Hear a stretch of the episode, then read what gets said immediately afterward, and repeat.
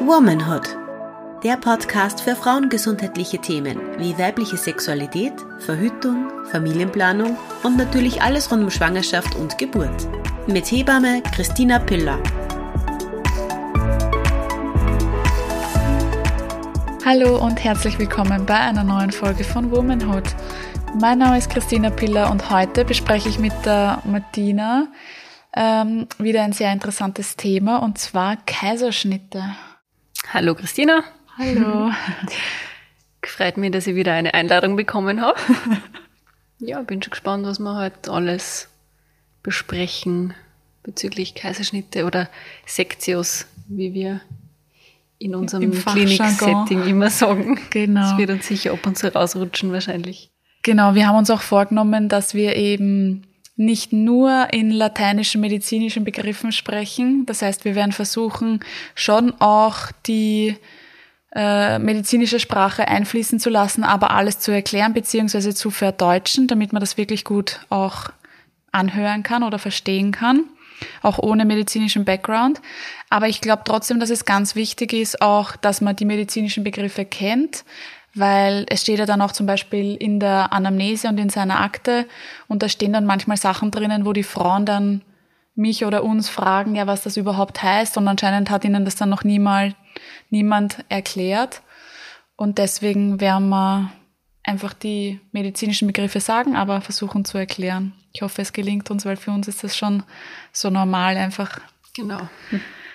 Und zu Beginn haben wir uns gedacht, wir wären mal kurz die unterschiedlichen Arten von Geburt durchbesprechen und alles erzählen, was uns so einfällt. Und dann werden wir näher aufs Thema Kaiserschnitt bzw. Sektio eingehen und auch die unterschiedlichen Arten von Sektio. Wir haben jetzt ähm, eben gerade, also die Christina hat eh gerade von den unterschiedlichen Arten der Geburt gesprochen und wir unterscheiden da eben zwischen einer ich sage jetzt mit Anführungszeichen, normalen Geburt, so wie es die meisten Menschen im Kopf haben als normale Geburt. Wobei man gleich von vornherein dazu sagen muss, dass alles von diesen Arten ähm, eine Geburt ist, die auf jeden Fall auf einer Ebene zu stehen hat und nichts irgendwie mehr wert ist als was anderes. Und eben, wie gesagt, der erste Punkt, den ich sagen wollte, ist die spontane vaginale Geburt ohne hoffentlich jegliches Zutun von irgendwem, wo alles einfach gut funktioniert. Mhm.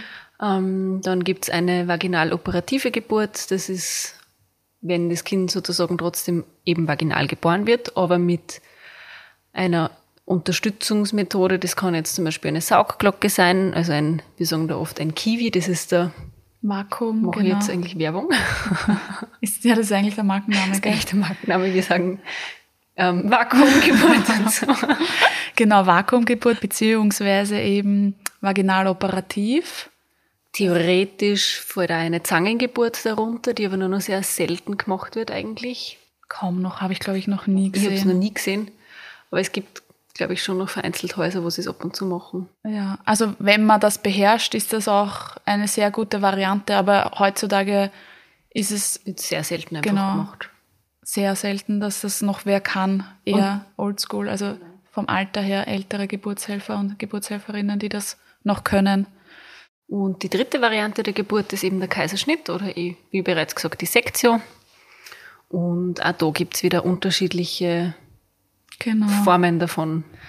Zuallererst gibt es eben mal die geplante Sektio, die wir auch primäre Sektio nennen, wo es zum Beispiel von Anfang an beziehungsweise während der Schwangerschaft eine Indikation, also einen medizinischen Grund gibt, einen Kaiserschnitt machen zu müssen in einer bestimmten Woche. Meistens ist die Woche rund um 38.0, also selten, dass Frauen bis, um, bis zum Termin gehen, oder? Ich würde sagen, so 38.0 ist meistens so der Cut-off für meistens, primäre Sektios. Genau, meistens werden die oder kriegen die einen geplanten Kaiserschnitttermin irgendwas zwischen 38 und 39 plus 0 herum. Ja. Und zum Beispiel absolute Indikationen für einen Kaiserschnitt wären eben eine Plazenta previa. Das ist, wenn die Plazenta vor dem Muttermund liegt. Also sozusagen, wenn, wenn eben der Mutterkuchen vor dem Ausgang liegt, genau. das Baby eigentlich raus soll. Das wäre eben eine eindeutige, absolute Indikation für einen Kaiserschnitt. oder eine Uterusruptur oder eine Position des Kindes, die geburtsunmöglich ist, zum Beispiel eine Querlage. Ähm, weil zum Beispiel Beckenendlage ist keine absolute Indikation, weil es einfach medizinisches Personal gibt in manchen Häusern, die Beckenendlagen gut und gerne entbinden können und die Frauen sich das dann auch eben zutrauen, die Beckenendlage vaginal zu gebären. Genau, natürlich kriegt man vor allem bei der Beckenendlage vorher ähm, meistens eine sehr intensive Aufklärung über die Vor- und Nachteile oder über die, genau, über die Vorteile und über die möglichen Risiken. Und die Frauen entscheiden sich dann halt je nach Situation, je nach Klinik und noch Anamnese vor allem. Genau. Anamnese für eine vaginale Geburt oder für einen Versuch einer vaginalen Geburt oder eben für einen geplanten Kaiserschnitt. Genau, so viel mal zum Thema primäre Sektio. Dann gibt's eben noch den Unterschied zu einer sekundären Sektio. Das wäre eine, ein Kaiserschnitt, der unter der Geburt entschieden wird. Das heißt, da hat's in der Schwangerschaft keine medizinischen Gründe gegeben, eine Sektio zu planen und der Frau schon einen Termin für einen Kaiserschnitt zu geben, sondern da hat sich dann im Geburtsverlauf aus unterschiedlichen Gründen herauskristallisiert, dass es aus medizinischer Sicht sinnvoller wäre, einen Kaiserschnitt zu machen. Zum Beispiel das CTG, also die Herztonkontrolle des Kindes, ist pathologisch, also auffällig und weicht von der Norm ab. Oder ein unzureichender Geburtsfortschritt. Ja, also ein Grund kann auch noch sein, der eben auch ein relative, also eine relative Indikation für einen Kaiserschnitt wäre, ist, wenn man vorangegangene Kaiserschnitte hat in der Anamnese. Und dann gibt's auch noch eigentlich ähm, so ein bisschen eine Kombination aus beidem. Also wir sagen da im, im Krankenhaus ähm, primär, sekundär. Das heißt, es sind Frauen, bei denen ein Kaiserschnitt geplant ist, die aber vielleicht vor dem geplanten Kaiserschnitt zu wehen beginnen oder einen Blasensprung haben und somit eigentlich laut Definition unter der Geburt sind Mhm. und der Kaiserschnitt quasi sekundär ist, aber eigentlich geplant ist. Genau. Das sind so die ganz de detaillierten Feinheiten. Die es bei uns zum Ausfüllen gibt. genau, alles für die Statistik. Ähm, genau, und was, was wir eigentlich damit bezwecken wollten, dass wir die unterschiedlichen Formen vom Kaiserschnitt so genau definieren, ist, dass uns aufgefallen ist, oder wahrscheinlich auch ganz vielen anderen Hebammen oder medizinischem Personal, dass es vielleicht manchmal ein Missverständnis gibt in der Kommunikation der Frauen, wie sie ihren Kaiserschnitt definieren. Zum Beispiel, Oder vielleicht auch wahrgenommen haben. ja. Ähm, zum Beispiel, wenn Frauen sagen, sie hatten einen Notkaiserschnitt und dann fragt man nach, warum das eben der Fall war und die Frau erzählt und erklärt und es stellt sich dann heraus, dass es ein sekundärer Kaiserschnitt, also ein Kaiserschnitt, der unter der Geburt entschieden wurde ähm, und es eigentlich per se keine Notsektio war, aber die Frau ist natürlich auch ihre subjektive Wahrnehmung. Für sie war das ein Notkaiserschnitt ähm, oder war es ein Notfall. Aber fürs medizinische Personal war es eben eine sekundäre Sektio, dass man dann mit der Frau nochmal drüber spricht. Danach wäre natürlich sehr sinnvoll, dass man ihr erklärt, was wann oder auch schon davor natürlich, weil man braucht natürlich das Einverständnis der Patientin in dem Fall.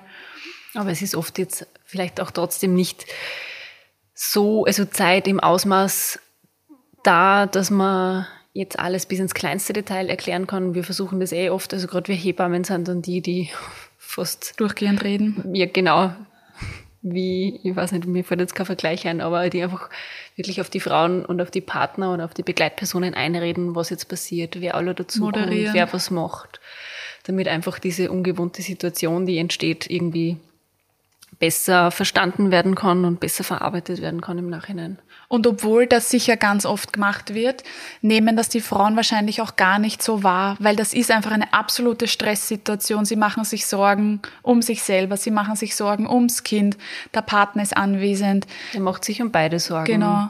Die medizinische Situation ist vielleicht dann auch so, dass das Team ein bisschen schneller arbeitet, obwohl kommuniziert wird, was warum gemacht wird oder was warum gemacht werden muss, ähm, kann es natürlich sein, dass die Frau das gar nicht so erfassen kann.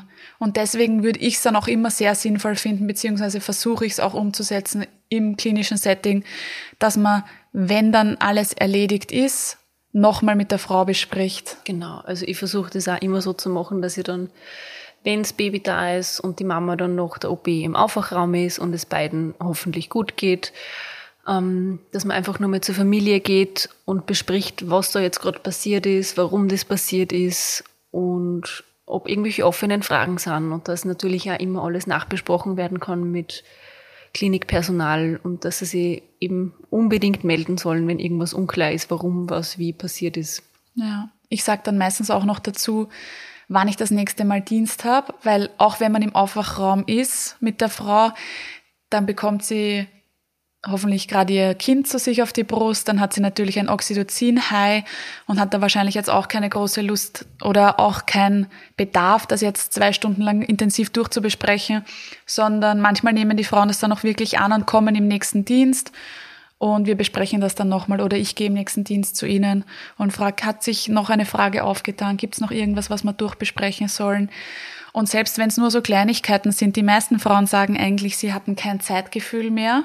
Sie wissen gar nicht, wie schnell das dann alles gegangen ist. Und nur wenn man da mal kurz den Ablauf durchbespricht und sagt, ja, kannst dich erinnern, da habe ich da gesagt, jetzt kommen gerade ganz viele Leute rein. Das ist das OP-Team, das sind die Geburtshelfer, es kommt eine zweite Hebamme dazu, weil mit vier Händen kann man natürlich eine Frau besser für eine OP vorbereiten als nur mit zwei. Und dann bespricht man das durch und dann sagen die meisten Frauen, ah ja, genau, ich weiß schon wieder. Und dann ist ja alles sehr schnell gegangen. Und ich habe das Gefühl, dass das den meisten Frauen auch sehr hilft. Mhm. Und auch diese Differenzierung zwischen Kaiserschnitt, der unter der Geburt entschieden wurde, aufgrund zum Beispiel von aus kindlichen Gründen, wegen den Herztönen des Kindes oder eben wegen protrahierter Geburt, also Geburtsstillstand für einen längeren Zeitraum dass ihnen das hilft, ähm, zu differenzieren, dass es eben kein Notkaiserschnitt war. Es war medizinisch nötig, aber es war niemals das Leben von Frau oder Kind in Gefahr. Genau, oder so akut in Gefahr, dass man jetzt wirklich mit Blaulicht und Sirenen Richtung OP fährt. Genau, das ist nämlich auch wirklich, also es ist wichtig zu wissen, diese 30 Prozent, 33 Prozent Sektiorate in Österreich. Das heißt, fast jedes dritte Kind kommt in Österreich per Sektio auf die Welt. Das ist nicht wenig und wir haben alle Statistik gehabt. Und das ist auch ein Grund, sich auf eine Sektio vorzubereiten. Genau, es ist natürlich je nach Ausgangssituation noch gynäkologischer Vorgeschichte, ob man Operationen schon gehabt hat oder noch vorangegangenen Schwangerschaften. Die Wahrscheinlichkeit individuell ein bisschen unterschiedlich, aber grundsätzlich für jede Frau die Wahrscheinlichkeit nicht so gering, dass man mittels Kaiserschnitt gebärt sozusagen. Mhm. Ja. Deswegen ist es uns eben wirklich ein Anliegen, dass man das nicht so als mh, mm, unwichtig in der Geburtsvorbereitung genau, abtut. Also genau, also ich finde Beispiel einfach sehr relevant ist sehr oft ja. und sehr viele Frauen betrifft und viel äh, wahrscheinlich unter Freundinnen drüber geredet wird, ah ja, die hat auch einen Kaiserschnitt gehabt und der ist es auch so gegangen. Aber wirklich vorbereitet auf sowas sind wahrscheinlich die wenigsten. Oder die wenigsten. Eher weniger, sage ich mal. Ich glaube, die Frauen, die sich vorbereiten auf eine Geburt, planen natürlich eine vaginale Geburt oder planen sehr oft eine vaginale Geburt und hören dann vielleicht ein, zwei Sätze über den Kaiserschnitt. Aber auch wenn ich eine natürliche Geburt plane und wenn ich gesund bin, die Schwangerschaft gesund ist und das Baby gesund ist, gibt's eben dieses, diese 30, knapp 30 Prozent an Wahrscheinlichkeit, dass es zu einem Kaiserschnitt kommen kann, aus unterschiedlichsten Gründen. Und da habe ich einfach das Gefühl, dass es so wichtig ist, dass ich weiß, was dann passiert oder was, auf was ich mich dann einstellen muss. Genau. Weil gerade dann in, dann kommt man in eine neue Situation, in ein neues Umfeld und dann sind oft Infos, die man vielleicht vorab schon von einem Geburtsvorbereitungskurs zum Beispiel hat oder von der Hebamme, die einen nachbetreut und mit der man sich in der Schwangerschaft schon ähm, getroffen hat, die sind dann oft hin, hilfreich, diese, diese Infos, damit man die Situation dann auch im Nachhinein besser verarbeiten kann. Genau. Und es sind dann auch wirklich viele Entscheidungen zu treffen nach der Geburt, wo auch der Partner wissen muss, was ausgemacht war jetzt zum Beispiel mit seiner Frau. Wenn die Frau im OP ist und noch ähm, die Kaiserschnittnaht vernäht wird und versorgt wird, ist ja das Kind im besten Fall schon beim Geburtsbegleitungspartner oder Partnerin. Und da sind dann sehr viele Männer oder die Partner, Partnerinnen überrascht, wenn ich sie frage, ob sie Haut an Haut bonden wollen, beziehungsweise wenn ich sie frage, ob sie sich das Leiberl ausziehen wollen. Das frage ich nicht. Kein Anmachversuch im Kreis. Nein, das, das frage ich eigentlich nur, weil ich gern das Kind in Haut, an Hautkontakt legen würde. Und manche sind dann kurz überrascht oder perplex. Und da gibt es dann zum Beispiel auch unterschiedliche Möglichkeiten, eben Haut an Haut Kontakt oder möchte der Vater das Kind mit einer Flasche zufüttern? Haben Sie das besprochen, ob die Frau stillen möchte? Wurde es besprochen, ob das Kind einen Schnuller bekommt, falls es im OP länger dauern sollte? Man weiß es ja nicht. Also natürlich gehen wir davon aus, dass die Mama im besten Fall eine Dreiviertelstunde später wieder im Aufwachraum ist, aber manchmal verzögert sich aufgrund von unterschiedlichen Dingen ähm, die OP oder das Versorgung, Versorgen der Naht. Und deswegen gibt es einfach Dinge, die durchbesprochen gehören im Fall eines Kaiserschnitts und die der Partner im besten Fall auch weiß. Genau. Und was ich jetzt auch noch sagen wollte, ist, dass es natürlich am idealsten immer wäre, wenn ähm, die Mutter jetzt keine nicht in einem keinen Notkaiserschnitt bekommen hat und nicht in Vollnarkose ist, ähm, sondern eben sozusagen ganz normal ansprechbar ist mit einer Spinalanästhesie, die sie in den aller, allermeisten Fällen bekommen beim Kaiserschnitt, mhm. ähm, dass man das Baby nach der Geburt, also nach dem Kaiserschnitt zur Mama zum Kuscheln gibt. Nur, das ist jetzt leider in Corona-Zeiten sehr oft bei uns auch personaltechnisch ein bisschen schwierig gewesen. Es waren früher bei uns auch immer die Väter mit bei den, bei den Kaiserschnitten mhm. im OP. Das war dann auch eine Zeit lang ähm, nicht gegeben und deswegen ist es jetzt auch eben oft so, dass halt die Väter quasi dann Haut an Haut mit den Babys kuscheln. Und ja, im Idealfall ist es natürlich immer am besten, wenn das Baby zur Mama geht Kommt aber natürlich auch immer darauf an, warum ist der Kaiserschnitt gemacht worden. Vielleicht hat das Baby ein bisschen Unterstützung von den Kinderärzten mhm. gebraucht und ist deswegen die ersten Minuten oder die erste halbe Stunde nach der Geburt nicht bei der Mama oder beim Papa. Sondern braucht eben noch ein bisschen medizinische genau, Aufmerksamkeit genau, und ein bisschen Unterstützung beim Adaptieren. Immer sehr situationsabhängig. Genau. Deswegen kann man das natürlich auch niemals planen. Geburt lässt sich nicht planen. Es lässt sich nur auf alles Mögliche und unterschiedliche Ausgänge oder Vorgänge vorbereiten. Und das finde ich ist eben auch das A und O. Und ich versuche das immer meinen Frauen. ähm, immer diese Possessivpronomen. Genau. wirklich zu vermitteln, dass bei der Geburtsvorbereitung das Wichtigste ist, dass man sich einfach in alle möglichen Richtungen informiert oder informieren lässt und weiß, was auf einen zukommen könnte, in mhm. alle Richtungen. Ja. Und deswegen in alle Richtungen vielleicht ein bisschen vorbereitet ist oder im besten Fall gut vorbereitet ist und im Idealfall das meiste davon bezüglich Kaiserschnitt und so weiter nicht braucht, aber grundsätzlich, wenn die Situation eintreffen sollte, trotzdem gut damit klarkommt. Ja, genau.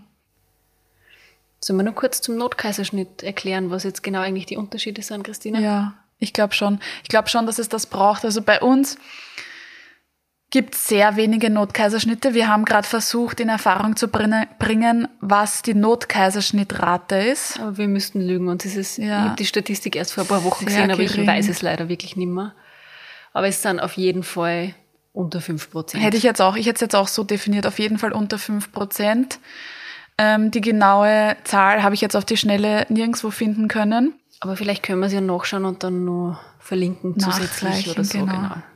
Genau, beim Notkaiserschnitt ist die größte Differenz zur sekundären Sektio, also zum Kaiserschnitt, der unter der Geburt entschieden wurde, dass die zeitliche Dringlichkeit eine sehr hohe ist. Genau, es besteht beim Notkaiserschnitt, also die Indikation für einen Notkaiserschnitt ist auf jeden Fall wirklich akute Gefahr von Leib und Leben von Mutter und oder Kind. Genau.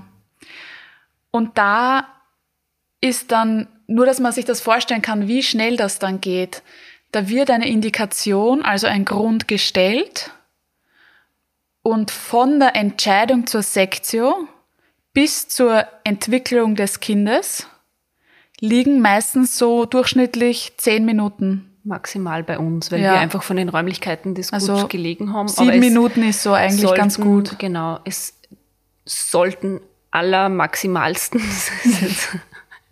ähm, 20 Minuten sein. Ja. Und das ist wirklich, 20 Minuten ist schon sehr lange.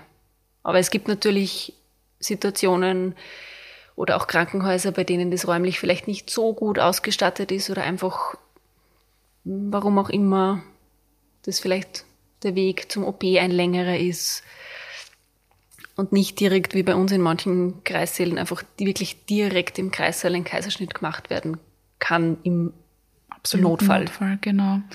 Und wenn man dann sagt, okay, man rechnet mit circa zehn Minuten von Entscheidung zum Kaiserschnitt bis zur Entwicklung des Kindes, dann hat man eben auch nicht mehr so viel Zeit zu erklären, zu erklären, was da jetzt gerade alles passiert. Also Hinzu kommen die wichtigsten Infos. Also ich bin dann immer so, ich sage zu den Frauen, wir müssen jetzt einen Kaiserschnitt machen. Genau. Es werden jetzt ganz viele Leute reinkommen. Jeder wird an ihnen oder an dir herumwerken, wird irgendwas machen, wird von dir eine Unterschrift wollen und es geht dann in OP und ich bleibe aber die ganze Zeit bei dir. Und das ist meistens was, was hoffe ich zumindest den meisten ein bisschen hilft, dass einfach wissen, gerade die Hebamme oder auch die Gynäkologen und die Gynäkologinnen, die sie einfach schon jetzt länger kennen vom Geburtsverlauf, mhm. die bleiben bei ihr und das ist dann vielleicht nur so der letzte Anker, an dem sie sich festhalten in der Situation. Genau, und bei einem Notkaiserschnitt wird eben eine Vollnarkose gemacht. Und meistens kurz nachdem ich oder wir den Satz der Information an die Patientin rausgebracht haben, ist dann auch schon die Anästhesie da und also fängt an. Genau, die Ärzte verantwortlich für die Narkose, für die Vollnarkose und fängt an, die Vollnarkose einzuleiten der Patientin. Natürlich ist das auch für medizinisches Personal dann kurz ein sehr intensiver Anstieg von Adrenalin. Das heißt, da muss jeder Handgriff gut sitzen. In den meisten Fällen habe ich es eigentlich so wahrgenommen, dass jeder versucht, die Frau noch kurz zu informieren, was er sie macht und was die Aufgabe ist. Und sobald die Frau dann in der Vollnarkose ist, wird eigentlich nur noch desinfiziert und, und dann wird schon das Baby direkt geholt. Genau. Und es ist bei uns da wirklich so, also da lässt jeder, der kann, alles stehen und liegen. Also es wird ein Alarm ausgesendet an alle, also an alle, die bei uns auf der Anästhesie eingeteilt sind, an alle Ärztinnen und Ärzte von der, von der Geburtshilflichen an alle Hebammen. Und es lässt wirklich, genau, die Kinderärzte, also die Kinderärzte, auch ganz, ganz wichtig. Ähm, und es lässt jeder, der kann, alles stehen und liegen und lauft zusammen und hilft zusammen, weil das einfach wirklich eine absolute Notsituation ist, die aber zum Glück sehr selten vorkommt. Genau. Es ist auch noch ganz wichtig zu sagen, dass wir mit diesen ganzen Infos auf gar keinen Fall irgendwen verängstigen wollen, sondern eigentlich das Gegenteil. Wir wollen zeigen in Notsituationen, dass einfach die Frauen so gut wie möglich wirklich aufgehoben sind im Krankenhaus. Es helfen alle zusammen für das Wohl der Frauen und für das Wohl der Kinder und der Familien. Ähm, und wir wollen einfach nur veranschaulichen, wer da alle integriert ist in so einem Prozess und wem man da alle begegnen kann oder was man da alles vielleicht für Gesichter sieht, die man vorher noch nicht gesehen hat. Und wenn das aber nicht notwendig ist, wie zum Beispiel bei einem, ich sage jetzt mal eher gemütlicheren sekundären Kaiserschnitt, den man während der Geburt entscheidet, wegen zum Beispiel einem Geburtsstillstand, hat man nicht so einen immensen Personalauflauf vielleicht vor sich, weil es einfach nicht unbedingt notwendig ist. Genau, und auch vielleicht gar nicht mal so den Stress, ja. Genau. Also sekundärer Kaiserschnitt heißt nicht automatisch eben dieses Notsektio-Szenario, heißt nicht automatisch, dass ich einen Stress habe. Überhaupt nicht. Oder dass irgendwer akut gefährdet genau. ist.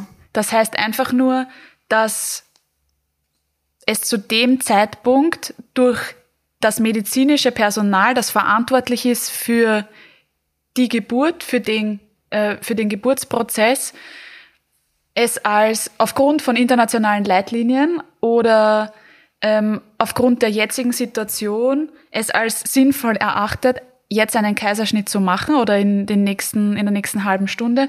Und da wird die Frau auch vorbereitet, ganz normal, im Sinne von, da bekommt die Frau Stützstrümpfe, die Hebamme ist die ganze Zeit anwesend, so wie auch in allen anderen Szenarios auch. Wahrscheinlich kommt eben noch eine zweite Hebamme dazu. Ähm, die Frau wird umgelagert und permanent wird alles moderiert und angesagt und angekündigt in den meisten Fällen durch die Hebamme beziehungsweise durch das medizinische Personal, weil trotzdem kommt natürlich wer von der Anästhesie dazu, es kommt ein OP-Pfleger dazu oder eine Pflegerin, die die Verlegung vom Kreissaal in den OP macht. Es kommt ein Anästhesist dazu, der nochmal mit der Frau spricht. Also das heißt nicht automatisch, dass eine extreme Stresssituation ist. Genau, es muss ja dann auch ähm, die Aufklärung gemacht werden von der Narkoseseite her sozusagen, also von den Anästhesisten, aber genauso von den Gynäkologen, Gynäkologinnen. Ähm, die Kaiserschnittaufklärung, das wird dann eben im Kreissaal doch relativ gemütlich meistens nur gemacht.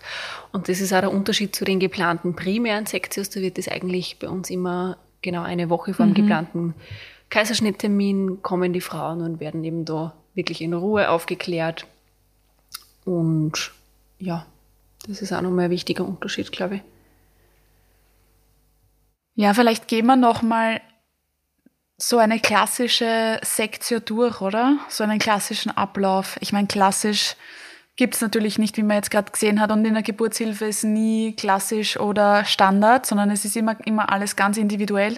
Aber ich glaube, mir wird's als Schwangere schon helfen, so einen ungefähren Ablauf zu haben der Früh nüchtern. Also es ist immer wichtig, dass man nichts isst und nichts trinkt ab Mitternacht. Genau. Und man wird dann eben, wie gesagt, die, die Reverse sind alle schon besprochen. Die Frau ist im besten Fall über alles aufgeklärt ähm, und wird dann eigentlich wirklich zur Sektion oder zum Kaiserschnitt vorbereitet, kriegt so Stützstrümpfe angezogen, also so Antithrombosestrümpfe, mhm. weil man ja nicht direkt nach dem Kaiserschnitt aufspringen kann und quietschfidel und mobil ist, sondern weil man einfach ein bisschen liegen muss die ersten Stunden und dadurch will man einer eventuellen erhöhten Thrombosegefahr entgegenwirken mit diesen Stützstrümpfen, weil die einfach die Durchblutung in den Beinen ein bisschen anregen. Dann schaut man immer, beziehungsweise fragt die Frau, ob sie rasiert ist im Intimbereich und falls nicht, hilft man ihr dabei oder sie kann das selbst nur machen, wenn sie will. Genau, beziehungsweise im Nahtbereich oder da, genau. wo geschnitten wird. Das ist ich würde sagen, direkt unter der Bikinihose genau. Grenze. Also eigentlich meistens mit Unterhose oder Bikinihose nicht sichtbar, also schon ziemlich tief. Also nach der Rasur wird dann eben nochmal mit der Frau durchbesprochen bezüglich, ob sie noch einen Schmuck oben hat. Das wird alles runtergegeben. Ähm, sie bekommt auch noch ein offenes Nachthemd, wobei man das in den meisten Fällen eh nicht mehr wirklich braucht dann. Genau, das wird dann relativ schnell wieder ausgezogen. Genau. Ähm, und auch ganz wichtig bei uns immer sind, dass die Frauen links und rechts einen Zugang in der Vene haben. Genau. Also einen sogenannten Venflon, wie wir dazu sagen. Das ist einmal wichtig, da ist nicht irgendwie eine Nadel drinnen oder so, sondern das ist so eine ganz dünne Plastikkanüle, die man ganz normal abbiegen kann und bewegen kann. Sollte das zum Beispiel in der, in der Ellenbeuge sein, mhm. kann man den Arm trotzdem ganz normal bewegen. Und da kriegt man dann eigentlich auch vor, der, vor dem Kaiserschnitt nur Flüssigkeit, Flüssigkeit, weil man eben erstens nüchtern ist, zweitens vielleicht oft bei dem Stechen von der Spinalanästhesie ein bisschen einen Blutdruckabfall hat und man dem entgegenwirken will, schon vorsorglich. Ja. Das sind eigentlich die Das sind jetzt einmal die ganzen Tätigkeiten, die so stattfinden, bevor man in den OP fährt. Dann wird die Frau eben aus dem Kreissaalbereich oder Stationsbereich, je nachdem, ist ganz unterschiedlich in den unterschiedlichen Kliniken, in Richtung OP gebracht. Und dort bekommt sie, dann wird sie eben gelagert. Da muss man dann so sitzen und ein bisschen schlampig sitzen, alles so vor. Genau, vorgebeugt und mit so ein bisschen genau. Buckel sozusagen. Dann bekommt sie eben den Kreuzstich, die Spinalanästhesie als Vorbereitung für den Kaiserschnitt dann. Wenn die Spinalanästhesie dann fertig gestochen ist, wird die Frau wieder hingelegt und dann geht's eigentlich schon los. Dann wird schon der Bauch gewaschen, desinfiziert. Dauerkatheter. Genau, ein Dauerkatheter gesetzt, abgedeckt mit so sterilen Abdeckfolien und dann ist eh das OP-Team trudelt dann nach der Reihe ein. Die Ärztinnen und Ärzte, die Hebammen, alle sind dann steril gewaschen und ziehen sich steril an. Und dann geht's eigentlich los. Und es wird aber auch ständig, das ist vor allem meistens von Seiten der Anästhesie, während der Operation wird ständig mit der Frau eigentlich geredet und mhm. kommuniziert, was gemacht wird. Und die schauen dann immer, also unsere Anästhesiepflege schaut dann immer so ein bisschen über den Vorhang drüber und sagt der Frau, ja, jetzt ist das Baby gleich da oder man sieht schon, genau, das die ist Fruchtblase ist schon offen. Also das ist auch ein ganz wertvoller Punkt in der Situation für die Frau, weil da oft die Anästhesie mehr das Spracher ist, weil wir die Frau ja nicht face to face sehen, weil einfach ein genau, ein Vorhang zwischen sagen. Gesicht von der Frau und Operationsgebiet ist. Circa auf Brusthöhe würde genau. ich sagen, ist ein ein steriles Tuch gespannt, dass man den OP-Bereich aus Sicht der Frau nicht sieht. Ich habe schon einmal auch gesehen bei manchen Reportagen, dass dass sowas in durchsichtig ja genau, gibt, dass es in durchsichtig gibt. Bei uns ist das nicht der Fall. Ich weiß nicht, ob es das in Österreich irgendwo wo gibt. Das weiß ich ja nicht. Aber es gibt unterschiedliche Möglichkeiten anscheinend. Bei uns ist es eben so ein grünes Tuch, wo die Frau beziehungsweise auch der Partner oder die Partnerin oder Begleitung zur Geburt den OP-Bereich beziehungsweise den Bereich, wo operiert wird, nicht sehen können. Und ich sage dann meistens noch den Frauen, weil ich stehe immer auf der rechten Seite der Frauen und übernehme dann als Hebamme das Kind vom Operateur oder der Operateurin. Und da sage ich den Frauen dann schon immer, wenn ich fixfertig angezogen bin, dass ich eben auf der rechten Seite von ihnen das Kind entgegennehme und dass ich, dass sie nach rechts schauen sollen, um das Kind dann zu sehen. Genau. Und ich sage ihnen auch meistens eben, wenn ich dann fix fertig angezogen bin, ähm, gehe immer nur mit zur Frau hin und sag, ich schaue jetzt so aus. Ja. Also ich schaue quasi ja, anders aus wie aus, außerhalb vom OP. Wobei weil jetzt mit den Masken genau, ist kein großer Unterschied mehr. Also Früher ich mein, war es ja immer so, dass wir ja ohne Masken gearbeitet haben, also außerhalb vom OP. Im OP hat man immer Masken. Und Aber jetzt mit der FFP2, dadurch, dass ich immer die FFP2 aufhab, ändert sich ja quasi jetzt nur noch, dass ich nicht mehr blau bin, sondern jetzt grün bin im OP-Bereich, ja. zumindest bei uns. Und dass ich eine Haube aufhab. Meistens schaue ich dann aus wie ein Schwammerl. Und. Du schaust wirklich lustig aus, aber wir schauen alle lustig aus. Und dass ich eben dann noch so einen grünen Mantel anhab, der zusätzlich, also der steril ist, plus ein grünes Tuch. Und mit dem sterilen Tuch übernehme ich dann eben das Kind von der Operateurin oder vom Operateur. Und dann drehe ich mich gleich um und gehe hinter, also Vorhang, ja, hinter diese Stoffbarriere, Barriere, mhm. genau, damit die Frau das Kind sieht. Beziehungsweise hören tut sie es ja natürlich so, sofort, wenn das Kind schreit. Und das ist, da merkt man dann eigentlich schon meistens, dass wenn ich dann mit dem Kind zur Frau gehe, dass die Frauen dann schon meistens durch das Weinen sehr erleichtert sind und sehr mhm. oft Freudentränen in den Augen haben. Und das ist auch genau das. Also Kaiserschnitt ist nicht weniger Geburt als vaginale Geburt, als operative Geburt. Jede Geburtsform, Möglichkeit hat ihre Berechtigung im Sinne, dass wenn man was braucht, eine Unterstützung braucht, die medizinisch indiziert ist, also wo es einen Grund dafür gibt, dann sind wir ja natürlich froh, dass, dass wir die Möglichkeiten die haben, Möglichkeiten haben und genau. nicht wie vor 500 Jahren verzweifeln in Situationen, genau. die man heute relativ einfach lösen kann. Und ich finde, manchmal habe ich das Gefühl, dass eine wertende Sprache bezüglich den unterschiedlichen Formen der Geburt gibt und wenn man aber mal alle diese Formen erlebt hat und alle Frauen erlebt hat, wie sehr sie ihrem Kind entgegenfiebern, wie sehr sie angestrengt sind unter der Geburt, kann man, ich glaube, dann wird das keiner mehr wertend sagen, weil jede Frau, die ein Kind auf die Welt bringt, hat eine Geburt durchlebt. Das ist alles Geburt. Und ich finde, das ist so wichtig, nochmal zu verinnerlichen auch. dass Geburtsszenarien sind so divers und unterschiedlich wie Familien. Mhm.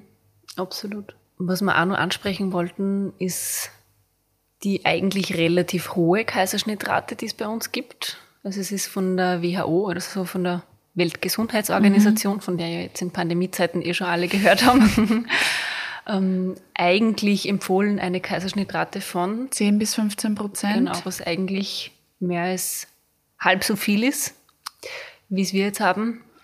Und es ist auch so, dass in den letzten zehn Jahren sich die Sektiorate verdoppelt hat in Österreich. Das sind jetzt die Zahlen von Österreich.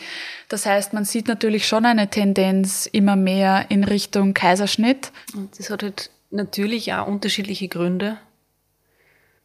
Christina, würdest du sagen, dass es trotzdem wichtig ist, einen Geburtsvorbereitungskurs zu machen, auch wenn man einen geplanten Kaiserschnitt hat? Rhetorische Frage. Ah, du weißt, solche, solche Fragen, Geburtsvorbereitung ist für mich... Christina ist ein kleiner, das Wort darf ich jetzt nicht sagen.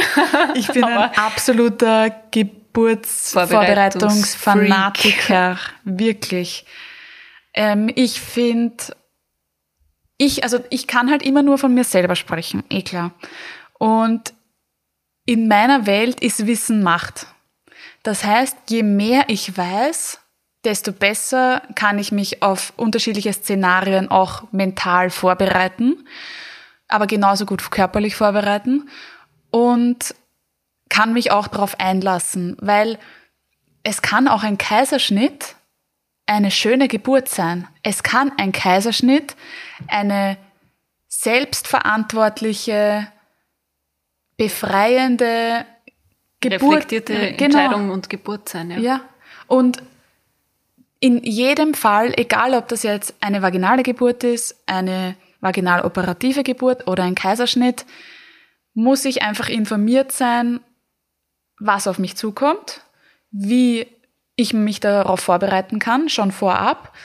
Und deswegen sehe ich es als unerlässlich, auch wenn ich einen Plan-Kaiserschnitt habe, mich darauf vorzubereiten. Genau, vor allem wenn wir jetzt ja das seit 30 Minuten immer wieder betonen, dass jede Form der Geburt eine Geburt ist, muss ich mich oder sollte ich mich im besten Fall auch auf wirklich auf jede Form davon vorbereiten. Weil, wie wir immer sagen, man würde ja auch keinen Marathon laufen, ohne dass man davor jemals trainiert hat dafür. Amen, oder Sister. den Großglockner besteigen ohne Bergschuhe oder so zum Beispiel. Ja, also es sind nein, so diese banalen Beispiele. ich sehe es auch als ganz, ganz wichtig. Es gibt da spezielle Geburtsvorbereitungskurse für Kaiserschnitte. Also es, das Angebot ist da. Ja, auf jeden Fall. Und soll genutzt werden. Wir freuen uns drüber. Und man, man merkt das auch einfach im Verhalten der Frauen und im Selbstvertrauen der Frauen an sich selber. Das war, glaube ich, kein Deutsch. Ähm, dass sie, wenn sie vorbereitet sind, dass sie das Szenario viel besser einschätzen können. Ja, auf jeden Fall bin ich für jede Geburt, also ich finde, in jeder Schwangerschaft sollte man sich auf eine Geburt vorbereiten, weil Geburt wird es auf jeden Fall geben, in welcher Form auch immer. Und auch bei einem Plan Kaiserschnitt gehört das, finde ich, zum absoluten Programm. Das ist mal ein Statement. Ja. ich glaube, das war es einmal zu dem Thema, oder? Ja, wir hoffen, oder ich hoffe, aber ich glaube auch die Christine ja. hofft, wir haben euch nicht jetzt zu viel Infos in vielleicht einzelne Richtungen gegeben. Wir ich sind uns oft nicht ganz sicher, ja. was nur, was zu viel ist. Ich finde, es ist eben so ein schmaler Grad, weil auf der einen Seite sind wir all for empowerment und Information der Frau und auf der anderen Seite wollen wir ja natürlich nicht diese Bubble zerstören, wenn man davon ausgeht, dass man eine vaginale Geburt hat und das hoffen wir ja auch. Ich bin immer dafür, hope for the best, prepare for the worst und wir wollen halt einfach nur, dass ihr eigenverantwortlich und selbstsicher in die Schwangerschaft oder durch die Schwangerschaft und durch die Geburt gehen könnt. Wie auch und, immer diese Geburt genau. verläuft. Genau. Und dass jede Geburt kann eine schöne Geburt sein. Und ich glaube, mit diesem Satz werden wir die Folge beenden und sagen Danke fürs Zuhören. Und die nächste Folge kommt so wie immer auch nächste Woche Montag überall online, wo es Podcasts gibt, also auf Spotify, bei Apple Podcasts, Google Podcasts, Deezer und als RSS-Feed. Und wir freuen uns natürlich über konstruktive Kritik Feedback und auch über Themenvorschläge. Sehr gerne. Wir überlegen eh immer, welche Folgen wir machen wollen würden. Und das Ganze könnt ihr uns schreiben unter womanhood at. Danke. Dankeschön. Tschüss. Dieser Podcast wurde produziert von WePoddit.